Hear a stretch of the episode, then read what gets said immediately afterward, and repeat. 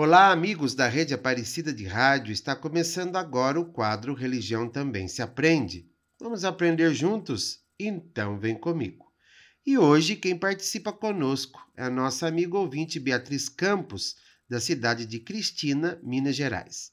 A sua pergunta é essa: Padre, a sua bênção, gostaria de entender o que significa a palavra transubstanciação, pois todas as vezes que escuto tenho uma dificuldade de entendê-la, de entender esse acontecimento no momento da consagração do pão e do vinho que se transforma em corpo e sangue de Jesus. Deus abençoe o Senhor e todos os que trabalham na rádio. Olá, Beatriz, tudo bem contigo? Deus também te abençoe e obrigado por participar conosco. No nosso Catecismo da Igreja Católica, nos números 1376 e 1377, nós encontramos a seguinte explicação. O Concílio de Trento resume a fé católica declarando: porque Cristo, nosso Redentor, disse que o que ele oferecia sob a espécie do pão era verdadeiramente o seu corpo. Sempre na Igreja se teve esta convicção que o Sagrado Concílio de novo declara pela consagração do pão e do vinho, opera-se a conversão de toda a substância do pão na substância do corpo de Cristo, nosso Senhor, e de toda a substância do vinho na substância do seu sangue. A esta mudança, a Igreja Católica chama de modo conveniente e apropriado transubstanciação.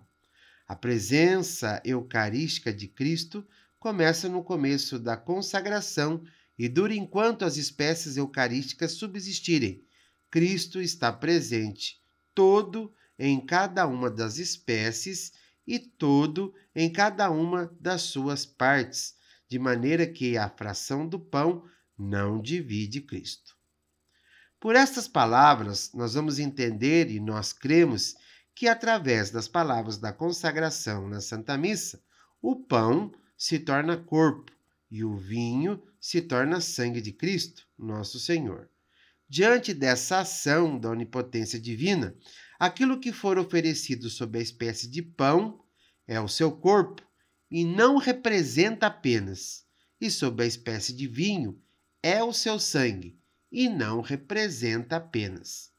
A conversão ou mudança da substância do pão e do vinho no corpo e no sangue de Cristo sempre existiu a partir da instituição da Eucaristia, pelo próprio Senhor Jesus ao cear com seus apóstolos, conforme podemos averiguar nas passagens bíblicas sobre a Eucaristia. Faltava, porém, uma palavra capaz de expressar, à luz da filosofia e da teologia, essa realidade. Esse termo apareceu entre os séculos XI e XII e se tornou comum a partir de então. Com efeito, em 1079, aconteceu um concílio regional em Roma, recolhendo os dados da tradição, elaborou-se então a seguinte profissão de fé: Intimamente creio e abertamente confesso que o pão e o vinho colocados sobre o altar, mediante o mistério da oração sagrada e as palavras do nosso Redentor, se convertem substancialmente na verdadeira própria e vivífica carne e no sangue de nosso Senhor Jesus Cristo, e que depois da consagração ao verdadeiro corpo de Cristo, o qual nasceu da Virgem, foi oferecido para a salvação do mundo, pendurado à cruz, e ora está assentado à direita do Pai. Há também o verdadeiro sangue de Cristo, que jorrou do seu lado, na propriedade da sua natureza e na realidade da sua substância. Pois bem, no século XIII, o Concílio de Latrão, lá mais ou menos 1215, consagrou então em seus documentos a palavra transubstanciação, que foi usada depois por vários concílios e momentos de formação. Em toda a matéria, há um conjunto que nós chamamos de notas acidentais. O que, que significa essas notas acidentais? Tamanho, o peso, a cor, o sabor, etc.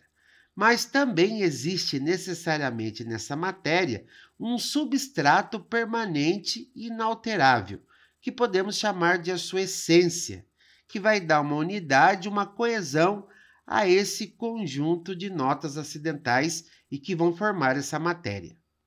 Nós, na verdade, sempre vemos os acidentes, mas não conseguimos enxergar a substância, ou seja, a essência dessa matéria.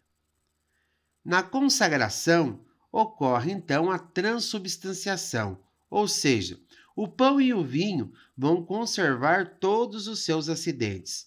O pão vai continuar com gosto de pão, a cor, a quantidade, o sabor, mas vai se transformar em sua substância, ou seja, na sua essência, aquilo que nós não vemos pelos nossos olhos humanos, mas sentimos e acreditamos através da nossa fé, que o pão e o vinho vai se transformar na substância do corpo e no sangue de Jesus Cristo, nosso Senhor.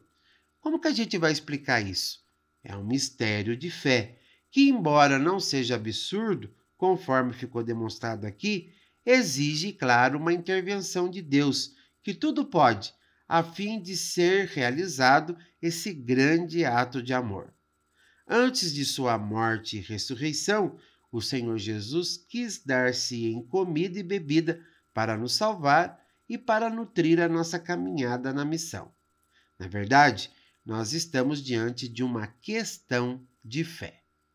Espero poder ter ajudado você a entender e até a próxima.